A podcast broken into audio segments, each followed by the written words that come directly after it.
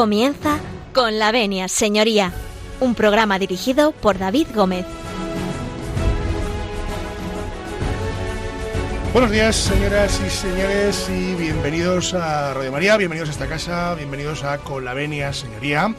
Un lunes más abrimos las puertas de este su despacho, del despacho que Radio María pone a disposición de todos sus oyentes para, bueno, pues eh, para que ustedes consulten aquellas cuestiones de las que tengan dudas de su devenir jurídico y de su devenir práctico en el día a día. Nosotros estamos a disposición de ustedes y como saben, eh, bueno, pueden eh, interactuar con nosotros a través de muchísimos medios, a través del correo electrónico, que es colavenia@radiomaria.es, y a través del contestador automático 91 153 85 70, se lo repito, 91 153 85 70 y bueno, pues a través de estos medios, incluso de la página web de Radio María, que es eh, radiomaria.es, eh, pueden ustedes, eh, bueno, pues lanzarnos sus peticiones o sus comunicaciones. Nosotros, sin más, en esta mañana de lunes, si ustedes nos dan su permiso, nosotros entramos en sus cocinas, en sus casas, en sus coches, en aquellos lugares donde ustedes escuchan Radio María y que tan amablemente abren sus puertas. Así que, si nos dan su permiso, como les decía, comenzamos.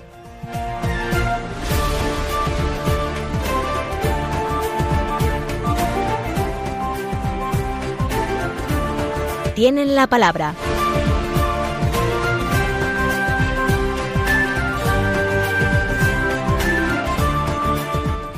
Bueno, pues eh, tienen la palabra, tienen la palabra porque son, eh, bueno, son tres, son tres eh, tres compañeros eh, abogados que se encuentran hoy con nosotros aquí y tenemos entre los tres tenemos una dama, así que si os parece, pues vamos a empezar por la dama, que es eh, María Martín Martín, que es eh, abogada. María, buenos días y bienvenida. Buenos días, mi, bueno, mi nombre es María Martín Martín, soy abogada, estoy colegiada en el, en el Ilustre Colegio de Abogados de Madrid. En mi etapa anterior fui opositora a carrera judicial y pues he terminado por estos lares. Ha hecho bien, ha hecho bien en dejar la judicatura y venirse al mundo de la abogacía.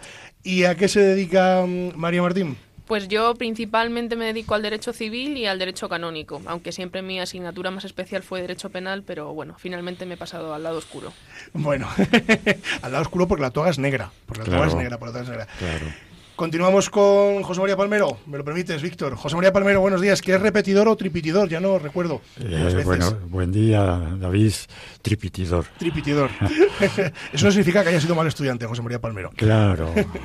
bueno, pues cuéntanos un poco quién es José María Palmero y a qué se dedica. Bueno, bueno pues, recuérdanoslo un poquito a nuestros Sí, claro. Actualmente estoy incorporado a un equipo de extraordinarios compañeros ejerciendo la abogacía y a través de ella y de ellos, pues tratando de ayudar a la sociedad con mi pequeña aportación, mi modesta aportación jurídica para como auxiliar de los tribunales, fundamentalmente en ellos, porque yo soy hombre de toga y de tribunales, pero también en el asesoramiento y en la ayuda al ciudadano para tratar de, ayudarles en lo posible en esta sociedad convulsa. ¿eh? Pues ahí lo tiene, ¿no? ¿no? es poco lo que acaba de contar, no es poco. Bueno, tenemos eh, a Víctor López. Víctor, buenos días. Es el Benjamín, el Benjamín de la casa. Don Víctor, buenos días. ¿Quién es Víctor López y a qué se dedica? Pues buenos días. Eh, soy consultor jurídico en. Bueno, mi nombre es Víctor López. Eh, soy consultor jurídico en Gómez González Abogados y es un placer estar en este programa. Pues nada. Oye, ¿dónde estudiaste, Víctor? Bueno, estoy en Alcalá, eh, tanto la carrera como los dos máster. Y bueno, actualmente estoy cursando el máster de acceso a la abogacía, ya terminándolo. Por bueno, estamos a puntito de tenerle, de tenerle, pues eso, en el lado oscuro, como decía María, eh, vestido de, toga. Oye, si os parece, eh, antes de continuar, vamos a hacer un, alto en el camino. Y bueno, pues yo he traído a, a Manu Carrasco con una canción que se llama Llámame Loco. Eh, hay, que, veces hay que, estar un poquito loco también para ejercer eh, apropiada, muy, apropiada para, nuestra, para nuestra profesión. Un pelín locos. Así que, eh, si os parece, vamos a escuchar a, a Manu Tenorio. Ustedes no se marchen porque eh, a la vuelta, a la vuelta vamos a hablar de, un tema muy interesante que es el recobro de deudas. Así que no, no, no, no, desconecten ustedes la radio porque nosotros a la vuelta vamos a seguir hablando con estos tres magníficos abogados eh, sobre la recuperación de deuda y los procesos monitorios. Les esperamos.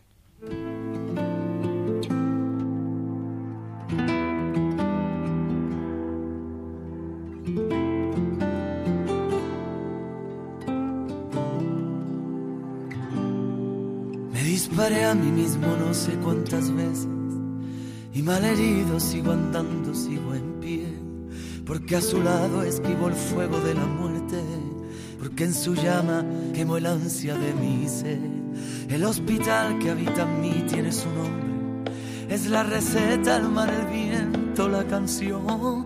Cuando descubro que me alejo de su norte, al sur la encuentro disparando en mi renglón cada paso destino, en la deriva el timón, la luz que aprieta el gatillo de mi voz. Y llámame loco por quererla a ella, por oír los gritos de este corazón. Es la rebeldía de su libertad, es su piel, su verdad, su arañazo feroz ya no me importa que nadie lo entienda. ¿Quién es el culpable? ¿Quién se equivocó? La única que sabe de esta soledad, de este amor inmortal que nos mata a los dos. La eterna lucha del corazón y la mente, toda la furia tatuada piel con piel. Es el narcótico, la rabia que nos puede el libro abierto que me inspira sin leer. Ese desastre donde encuentro el equilibrio, la margarita que deshoja mi niñez. Es la prisión donde más libre me he sentido, el fugitivo que se muere por volver. De cada paso destino, en la deriva el timón la luz que aprieta el gatillo de mi voz. Y llámame loco por quererla a ella, por oír los gritos de este corazón. Es la rebeldía de su libertad, es su piel, su verdad, su arañazo feroz. Y ya no me importa que nadie lo entienda. Están escuchando con la venia, señoría. la única que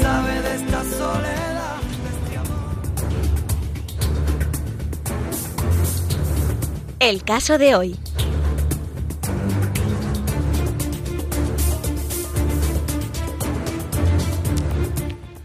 Bueno, pues en el caso de hoy, eh, pues como ya les veníamos eh, anunciando, vamos a hablar de monitorios y de recuperación de deuda. Y para eso tenemos en nuestros estudios a María Martín, abogada, a Víctor López, eh, consultor jurídico, y a José María Palmero, abogado también.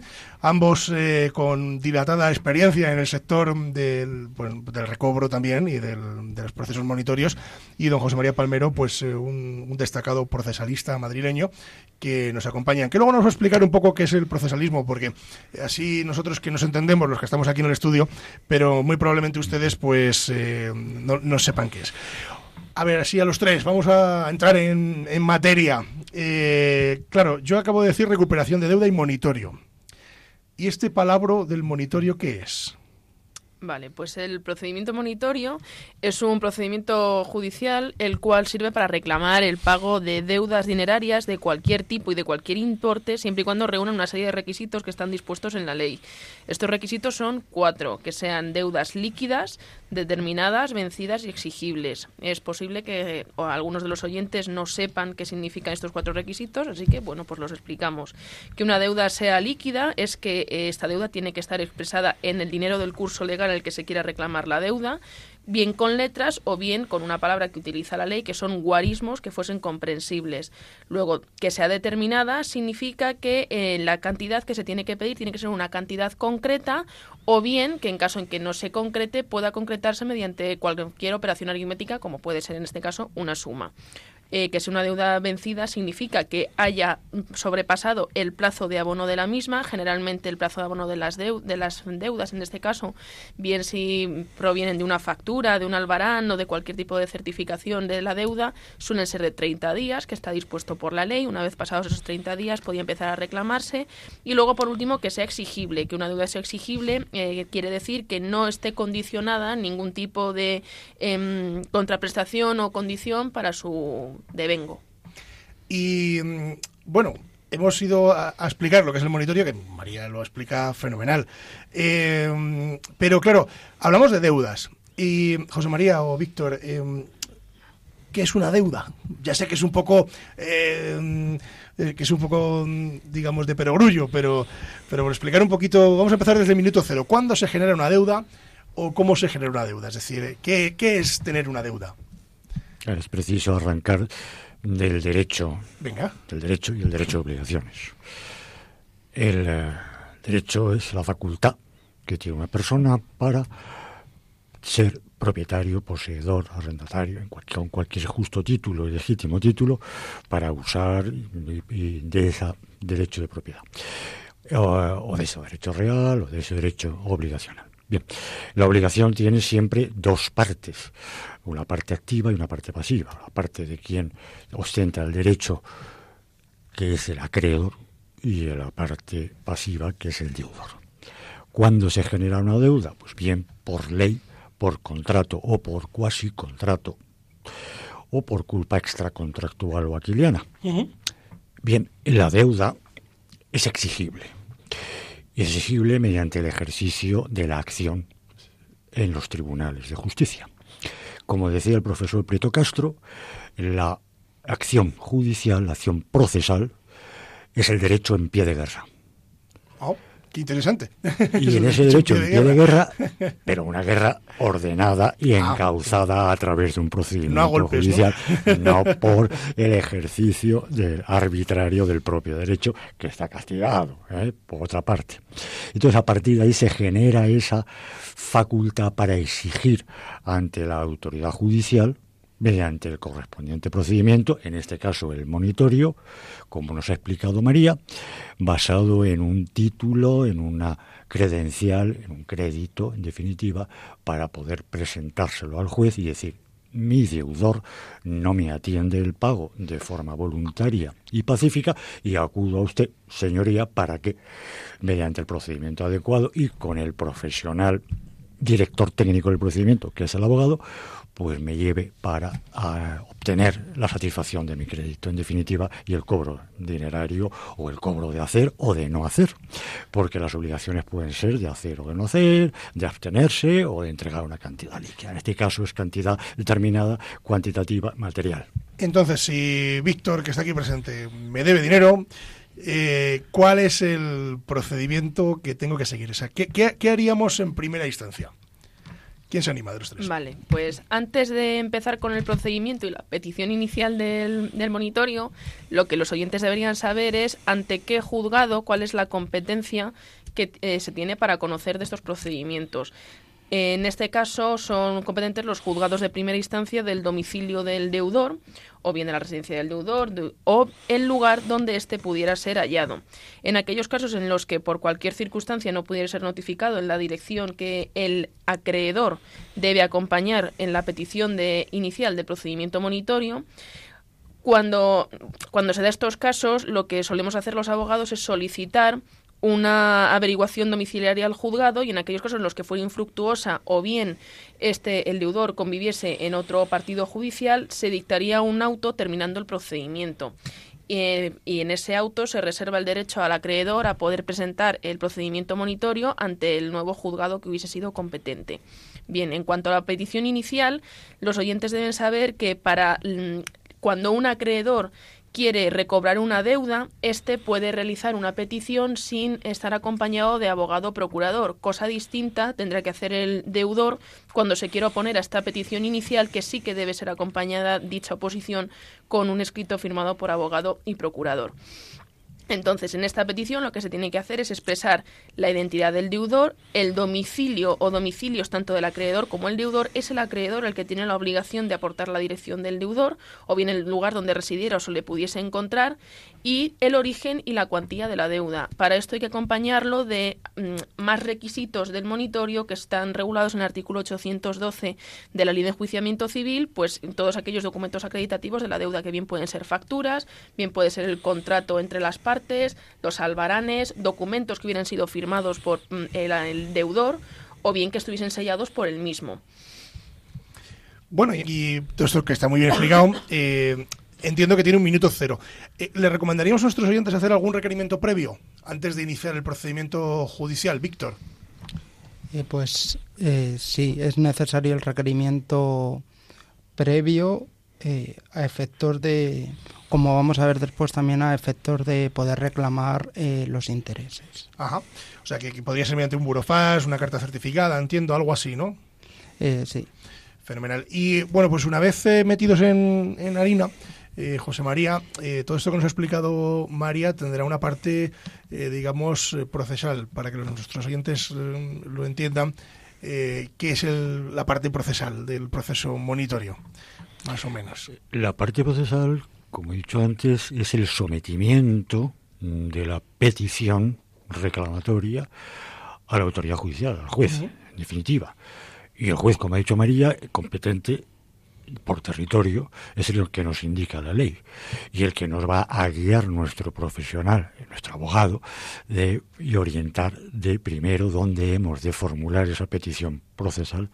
El proceso, en definitiva, es un eh, tasado, relativamente tasado, un sistema para reclamar pacíficamente eh, aquellas eh, obligaciones que no se sean atendidas de forma voluntaria por el deudor. Y desde luego que el hilo conductor fundamental y principal es el abogado.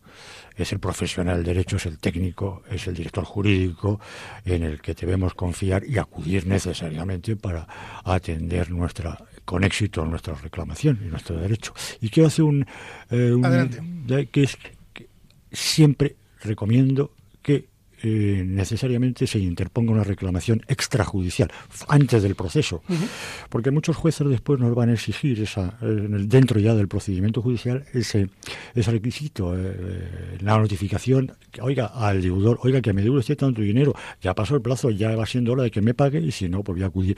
Y eso notificárselo de forma fehaciente. Fehaciente significa que quede constancia de la de lo que yo estoy reclamando y de que lo ha recibido mi deudor. Y dos, los dos que se me ocurren son el requerimiento notarial, y al notario decir, mande usted esta carta con este contenido a esta persona, o el burofax con acuse de recibo y certificación de texto. Y mm, bueno, hablábamos de, de ese burofax y, de, ese, de ese, digamos, reclamación previa, pero una vez que nos hemos metido ya, eh, hemos visto que la reclamación previa no ha resultado efecto y ya se ha abierto la puerta del juzgado y hemos entrado al juzgado, hemos hablado de que, mm, de que bueno, que es necesario ponerlo en manos de, de un director técnico, como dice José María, que es el abogado, pero entiendo que también será necesario, eh, en algunos casos, ahora me contáis, eh, la figura del procurador no sé si es necesaria o no la figura del procurador en los procedimientos monitorios. Creo que va por la cuantía, ¿no? El legislador siempre ha entendido que el justiciable, la persona que acude a un tribunal, es un menor de edad. Es un menor de edad jurídico. Jurídico. Claro, indudablemente, la persona puede ya estar en plenos de ejercicio de sus derechos y en plena madurez eh, física, intelectual, mental, pero ah, cuando acude a los tribunales, pues necesita la figura de dos profesionales, del representante técnico, que es el procurador de los tribunales, que es el que le va a ayudar al justiciable para los trámites que desconoce, que presentación de escrito, lugar de la- de- del escrito, forma de presentar los escritos, etcétera, etcétera. Y el director técnico, que es el abogado, que es el, el hombre de confianza del cliente y es el que va y el conoce, el experto en la legislación, tanto sustantiva como adjetiva, tanto en el derecho eh, civil en este caso como en el procedimiento civil. Hablaba antes eh, María Martín de que teníamos eh, la posibilidad de reclamar una serie de deudas, eh, esto que los abogados conocemos como líquidas, vencidas y exigibles, ¿no? Algo así, ¿no? Pero se puede reclamar todo tipo de deudas a través de un procedimiento monitorio. Tienen que ser líquidas, vencidas y exigibles, ¿no es así? Sí, efectivamente. Esto es. Bien. Bueno, pues eh, si os parece, vamos a hacer un alto en el camino. Eh, vamos a escuchar a Carlos Baute y a la vuelta eh, vamos a seguir hablando del procedimiento monitorio, de, de cómo funciona ese recobro de deudas y vamos a hablar de intereses también, porque no solo vamos a recuperar las deudas, sino también vamos a recuperar los intereses que hayan generado esa, esa deuda. Así que no se marchen porque dentro de nada, dentro de dos minutos, a- después de escuchar a Carlos Baute, vamos a seguir hablando con María Martín, con Víctor López y con José María Palmero del procedimiento monitorio. Quizá no fue coincidencia encontrarme con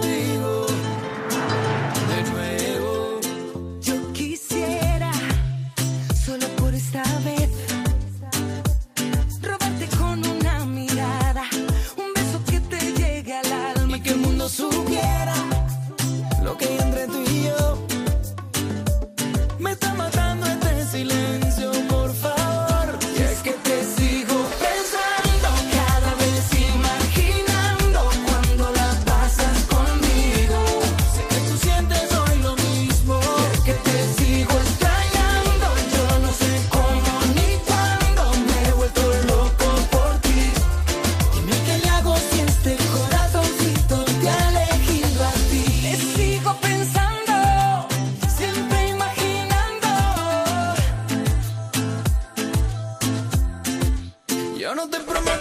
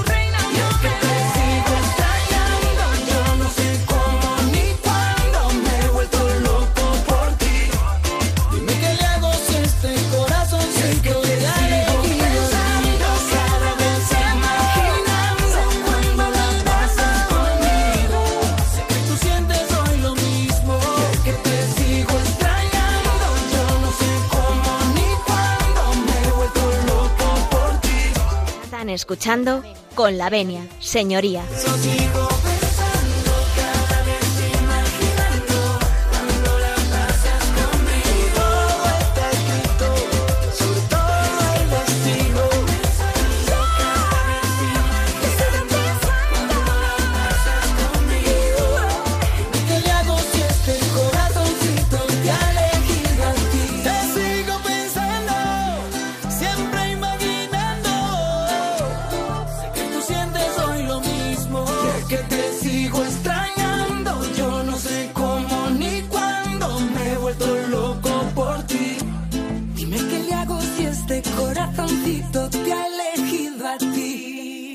Pues eh, seguimos, siguen ustedes en la sintonía de, de, Radio María, en el programa Con la Avenida Señoría.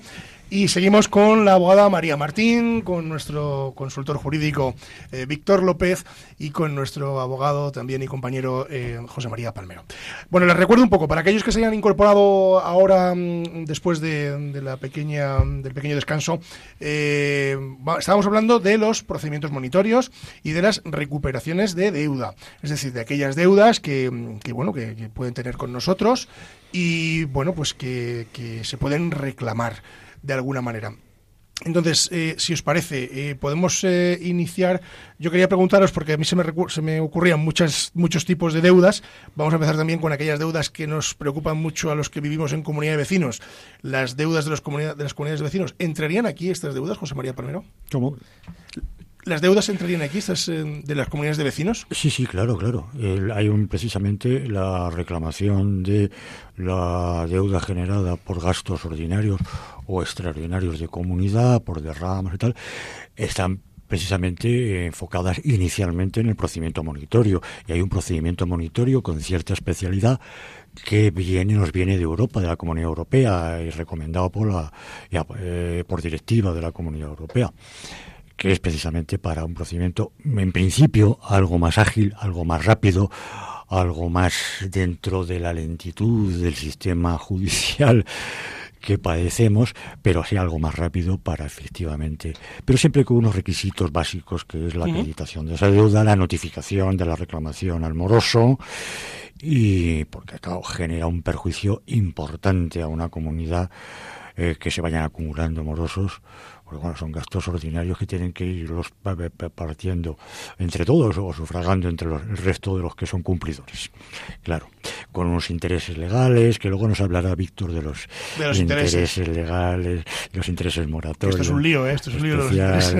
Pero sí, en la reclamación de, de, deuda por um, obligación de contribución a los gastos ordinarios de comunidad o extraordinarios están regulados por la ley, están perfectamente establecidos. Eh, María, volvemos a, ti para hablar de procedimiento. Seguimos hablando del procedimiento monitorio.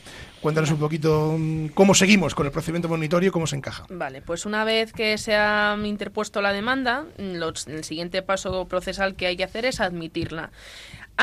Una vez admitida trámite, lo siguiente que habría que hacer sería el requerimiento al deudor. Pero hay una cosa que le tenemos que explicar a nuestros oyentes que es muy importante porque la mayoría de las veces nosotros actuamos como consumidores. Entonces, en aquellos casos en los que se quiera mm, reclamar una deuda y sea un contrato entre un empresario y un profesional y un consumidor o usuario, el juez, antes de requerir al deudor, bueno, el secretario judicial, antes de requerir al deudor para el pago de la deuda, lo que van a hacer entre el secretario judicial y el juez es saber, analizar el contrato para eh, saber si en este existe algún tipo de cláusula abusiva. En aquellos casos en los que pudiese desprenderse del contrato, que sí que existen, a los abogados, que como bien ha dicho José María, mi compañero, eh, es muy importante que, aunque no sea necesario el uso de abogados, se utilice, pues porque es para lo que estamos, se nos da cinco días para que digamos lo que nuestro derecho convenga con respecto a estas cláusulas abusivas. Este escrito lo tenemos que presentar ante el juzgado que está conociendo el procedimiento y mediante auto el juez resolverá durante los cinco días siguientes a su presentación. ¿Qué puede pasar? Pues bien, que el juez diga que es, que es improcedente continuar la continuación de la reclamación de la deuda por existir una cláusula eh, abusiva que impide dicha continuación del procedimiento o bien que se continúe sin la aplicación de la misma. En aquellos casos en los que bueno, no se estimase por parte del juez y del secretario judicial que existe una cláusula abusiva en el contrato, lo que, lo que habría que hacer sería requerir en un plazo de 20 días al deudor para que éste abone la deuda. Este deudor, una vez requerido dentro de estos plazos, dentro de este plazo de 20 días, puede hacer tres cosas. La primera y la más normal sería pagar, bueno, no es la más normal, pero es la que debería hacer. bueno, eso es más complicado, ¿no? No es la más habitual. No, es la más, habitual. Tiene que pagar, bien se tiene que oponer, que este es el caso más normal, o bien no recoge ni siquiera la, la comunicación en la cual se le requiere al abono de la deuda. En caso en que pague, pues ahí se acabaría el procedimiento en caso en que se oponga, pues bueno, ahora lo vamos a explicar, el procedimiento se va a reconvertir de procedimiento monitorio a juicio verbal o procedimiento ordinario según la cuantía que se reclame y en aquellos casos en los que ni siquiera hubiese recogido la, el requerimiento y se le tenga en rebeldía procesal, pues lo que habría que hacer sería ejecutar la, hacer una ejecución de títulos judiciales por el cual esta persona está obligado al pago y ya que no ha presentado ni ni ha pagado ni se ha opuesto, directamente se le ejecuta la deuda. O sea que tenemos que ir a juicio. Totalmente y mm, hablábamos de, que podía oponerse, es decir, yo hago el monitor y ellos se oponen y a partir de ahí entonces eh, puede tenemos que ir con el cliente a juicio o no. O sea, va ahí el señor um, con nosotros a la sala de vista. Tiene que venir. Bueno, se antes, eh, una vez que se redacta la demanda, lo que podemos hacer es solicitar que se celebre vista o bien directamente pues que se abone la deuda.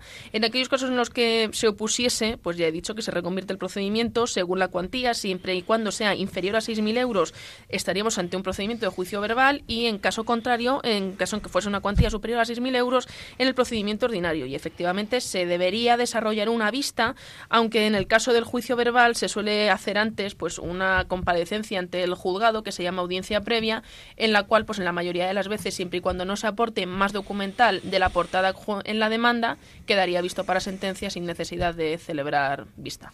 José María, y mm, ha dicho María un palabra de esto de audiencia previa. ¿Esto qué es de la audiencia previa? Que a nuestros oyentes les sonará chino, me imagino. La audiencia previa está regulada en el artículo 414 de la Ley de Enjuiciamiento Civil. ¿Qué significa? Traducido en términos coloquiales y entendibles y comprensibles, pues que lo que se hace es convocar a las partes, demandante, demandado, parte actora, parte demandada por el juez para ver si se llega a un acuerdo. Es previo, pues previo al juicio realmente, a, entrar en el fondo del asunto.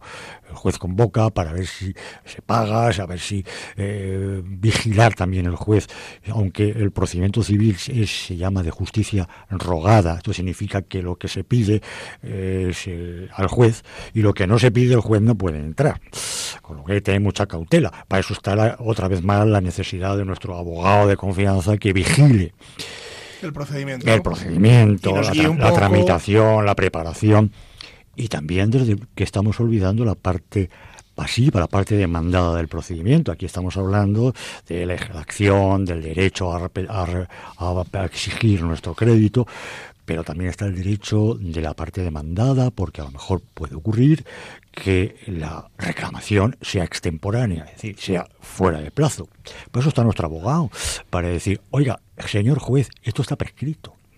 Aunque la prescripción, el instituto de la prescripción por el paso del tiempo es una cuestión que el juez la tiene que examinar de oficio, pero hay que decírselo al juez. Si conviene avisarle. que, oiga, usted que me están reclamando una deuda de hace 24 años, o 10 años, o 6 años. Y, esto, y esto ya ha perdido eficacia, está prescrita. Es cierto que existía esa deuda, pero por el paso de la institución jurídica, de la seguridad jurídica, porque si no estaríamos en un vilo constantemente, pues eh, es uno de los preceptos, el más importante que tiene que eh, escuchar eh, el juez y mm, esgrimirse por la parte procesal demandada.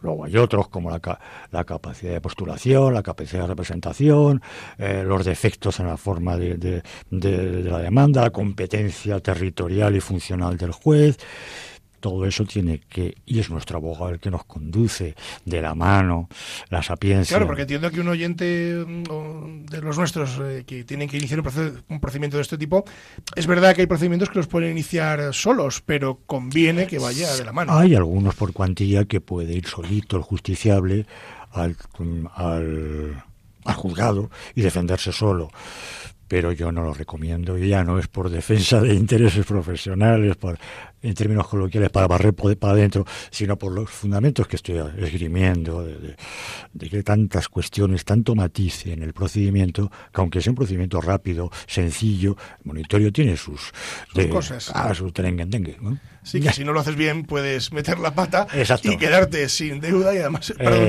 sin, cobrar, perdón, y además eh, que te, lo mismo te, te Y en el tema de igual que también en el intereses legales, del que nos, Víctor nos va a hablar. Nos va a hablar ahora mismo, Víctor, de pues intereses legales, que está aquí el tío, cuéntanos, cuéntanos. vamos, em, preparado ya para disparar qué son los intereses legales.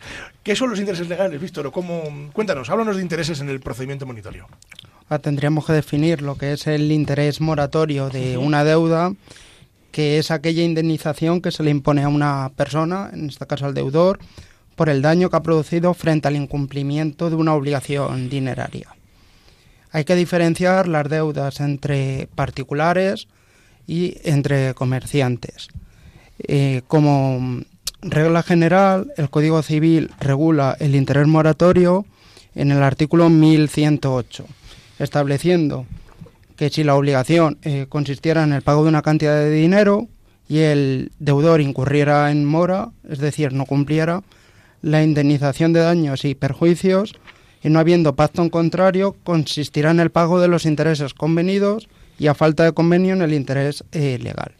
Para que proceda el devengo del interés moratorio de una deuda, el artículo 1100 del Código Civil establece una serie de requisitos. Estos requisitos son los siguientes que la deuda haya vencido y se incumpla la fecha establecida de pago, que se haya establecido expresamente que la obligación devengará intereses, eh, que tiene que tratarse una deuda dineraria y no debe existir ningún pacto donde se acuerde que no se pagarán intereses.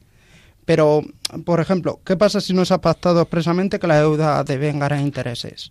Pues en este caso el interés moratorio de la deuda solo devenga eh, intereses desde que se le exige al deudor el cumplimiento de la obligación judicial o extrajudicial. Eso te iba a preguntar, ¿eh? desde que le exigimos con ese burofás que hemos eh, hablado antes, ¿no? O con ese carta reclamándole, reclamándole el pago, ¿no? Exacto. A partir de ahí. Por eso es importante esa reclamación previa. Desde la reclamación, ya sea extrajudicial o sea judicial, con la demanda. Después también nos podemos preguntar a cuánto asciende el interés moratorio de una deuda. Pues el interés moratorio será el que hayan pactado las partes. Esto también se puede revisar eh, por parte, como ha dicho antes María, del secretario judicial, eh, si se considera abusivo, y en su defecto, eh, de que no se hayan pactado intereses, será el interés legal. Siempre el interés legal. El interés legal. Después, esto es entre, entre particulares. eh, entre comerciantes, las deudas entre comerciantes tienen varias peculiaridades. En primer lugar, no se regulan por el Código Civil, sino que se regulan por la Ley 3-2004 de medidas de lucha contra la morosidad en operaciones comerciales. Y esta ley tiene varias eh, peculiaridades. La primera es que se devengan intereses moratorios sin necesidad de aviso de vencimiento ni de requerimiento extrajudicial por el acreedor. Que esto ya es una novedad en base a, a lo que hemos visto entre particulares.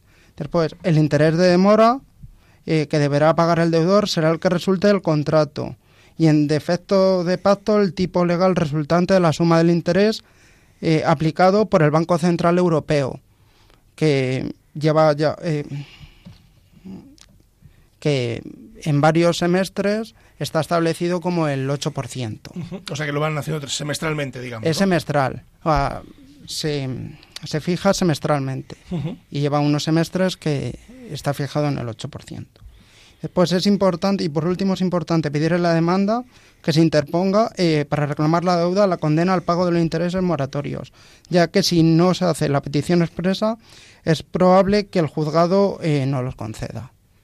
O sea que podemos reclamar no solo la deuda, sino los intereses que genera esta, ¿no es así? En conclusión, para nuestros oyentes. Y las costas. Y las costas. ¿Y las costas? ¿Qué es esto de las costas, José María? Las costas, pues son lo que los costes del procedimiento. ¿Qué, cuesta un procedimiento? Bueno, pues ¿qué me cuesta un procedimiento? ¿Qué me cuesta instar, eh, poner en marcha la maquinaria judicial? Pues de entrada me va a costar pues pagar los honorarios justos legítimos a mi abogado y los eh, derechos arancelarios que tiene mi procurador para que me guíe en el procedimiento y me lleve papeles y me traiga y me notifique. Eh, bien, pues ahí ese es el coste que tiene el procedimiento inicialmente, que yo tengo que adelantarlos a mi, a mi abogado.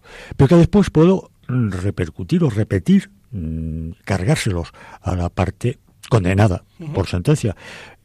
Condena que está también regulada en, la ley de enjuiciamiento civil, en la ley de procedimiento, que regula el procedimiento civil, y que incluye pues los honorarios de los profesionales intervinientes en el pleito, los peritos, porque pues, es necesario un experto en una determinada materia para orientar, clarificar al juez y decirle en base a qué los daños que estamos reclamando por un incendio, por un atasco de tuberías, pues un perito que, que, también va a pasar su, su, su, minuta. su factura por, por informar ¿eh? al juez y después el juez valora.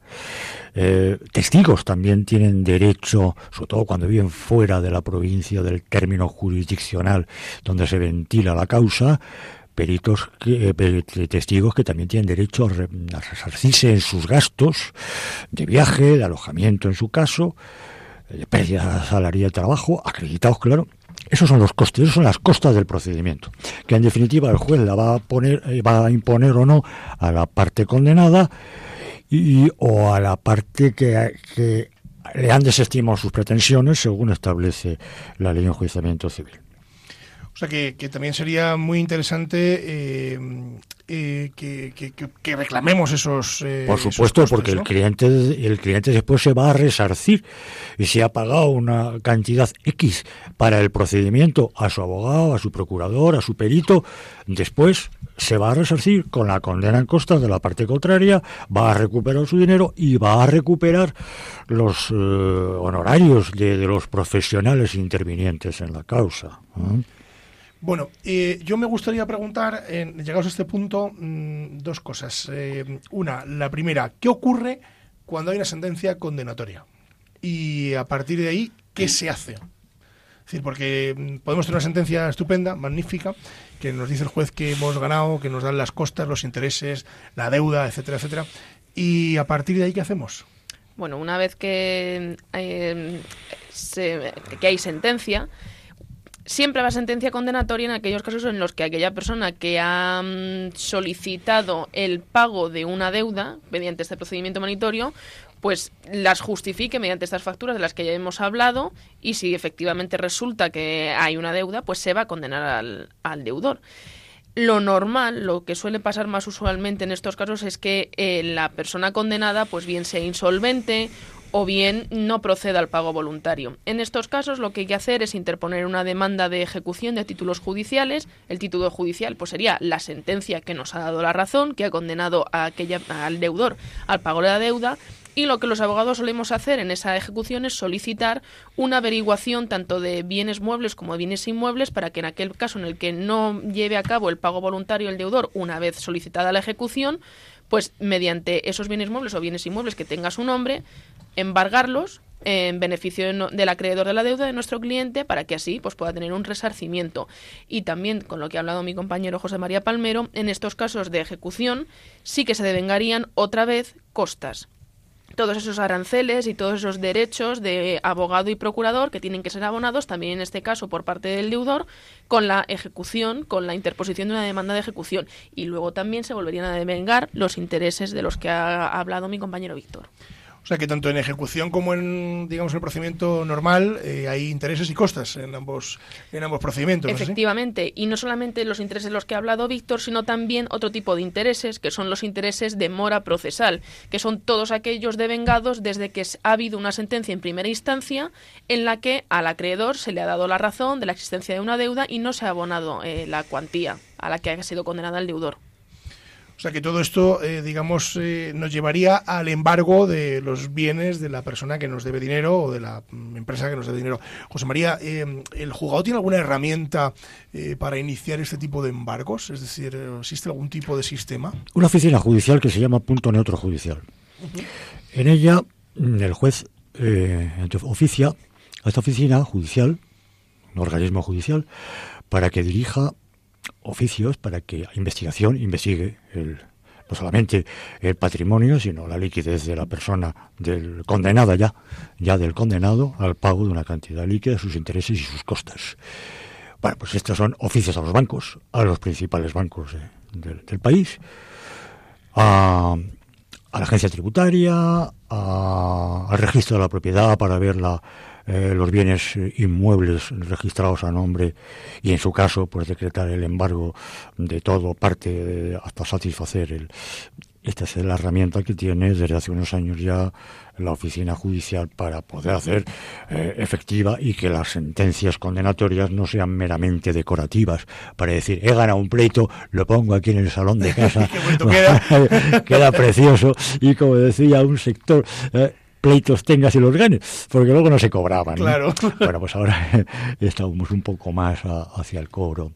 También con la, con la tutela y con la garantía judicial para, para que y con la oposición del deudor y tras los recursos pertinentes, porque estamos hablando aquí de la instancia, pero no todavía no hemos tocado los recursos. Los recursos. Claro, ante un posible error judicial, una estimación parcial de la demanda, una desestimación eh, errónea, con después la vía de recurso ante el Tribunal Superior para corregir ese posible lo que haya ocurrido en el exacto. a mí se me ocurre una pregunta que haceros porque hablabais de, cuando recuperamos bueno nos han dicho que sí que nos debe, nos debe dinero hemos ido a hacer la ejecución eh, hemos eh, instado a esa oficina judicial conocida como punto neutro eh, judicial hemos instado que, que localicen los bienes del ejecutado y de repente descubrimos que no tiene liquidez, pero, pero tiene una pequeña propiedad, un inmueble, etcétera, etcétera. Eh, una vez que se traba un embargo sobre esa propiedad o sobre ese vehículo o lo que sea menester, eh, mm, yo como, digamos, eh, ganador de, este procedimiento, ¿puedo instar la subasta judicial? ¿Puedo ir a por subasta? Sí, claro, por supuesto. Ese bien, ese bien mm, inmueble o mueble, pensemos, por ejemplo, en un vehículo embargado, un, vehículo de turismo o un vehículo industrial, ¿no?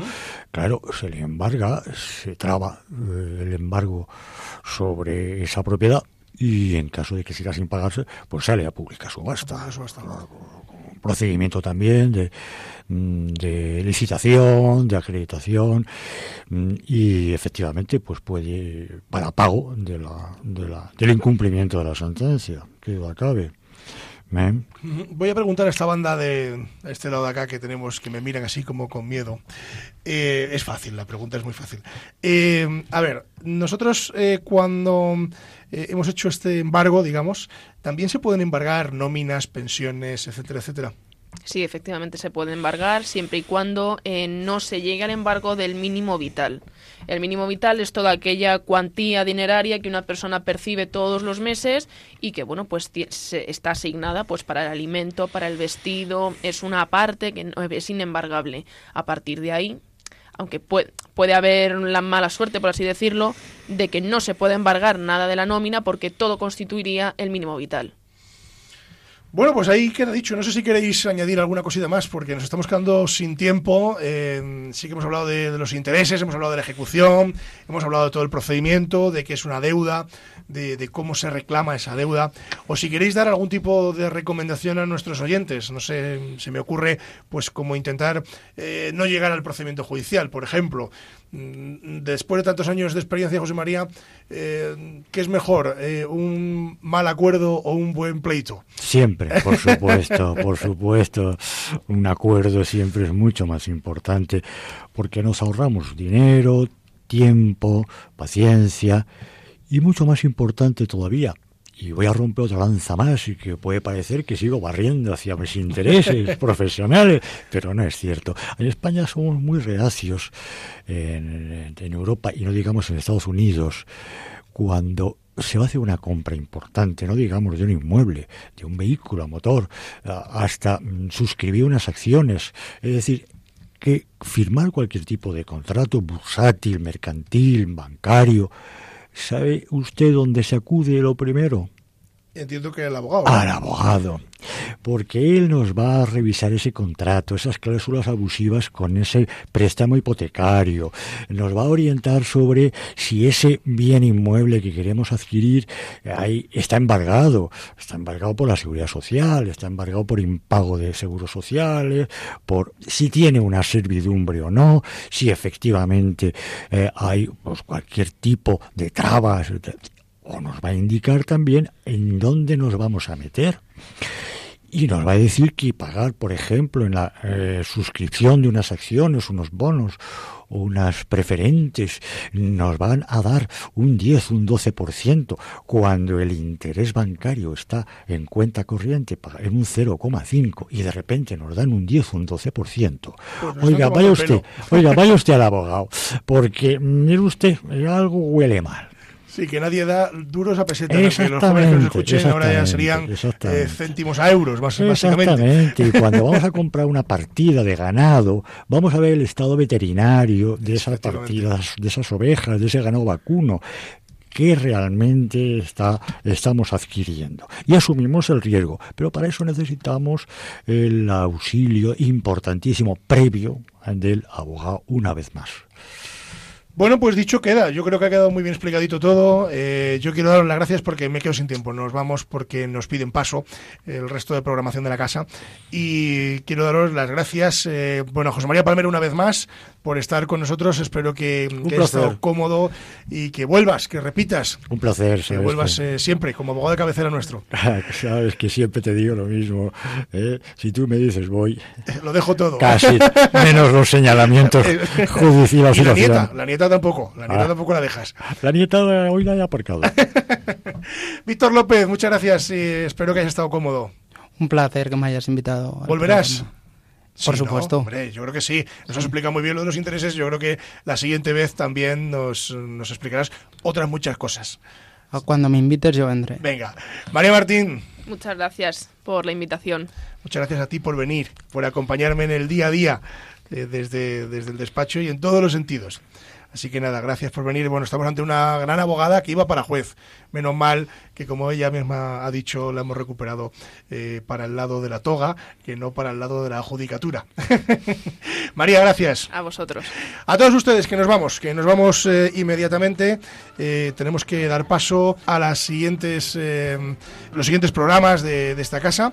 Y bueno, pues eh, a todos ustedes decirles que nos van a encontrar en el correo electrónico con la venia arroba radiomaria.es.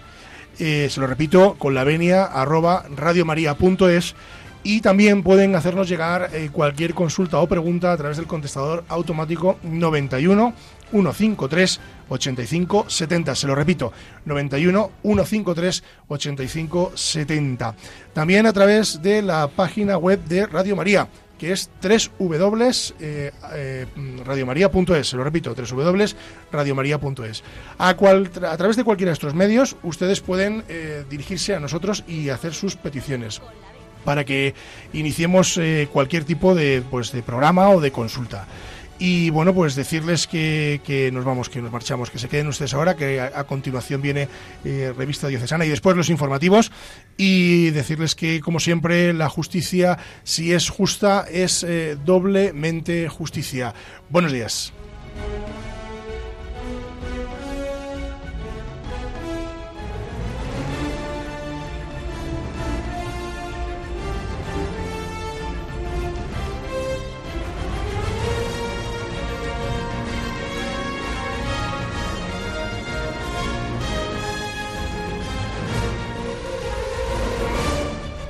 Les hemos ofrecido Con la Venia, Señoría, un programa dirigido por David Gómez.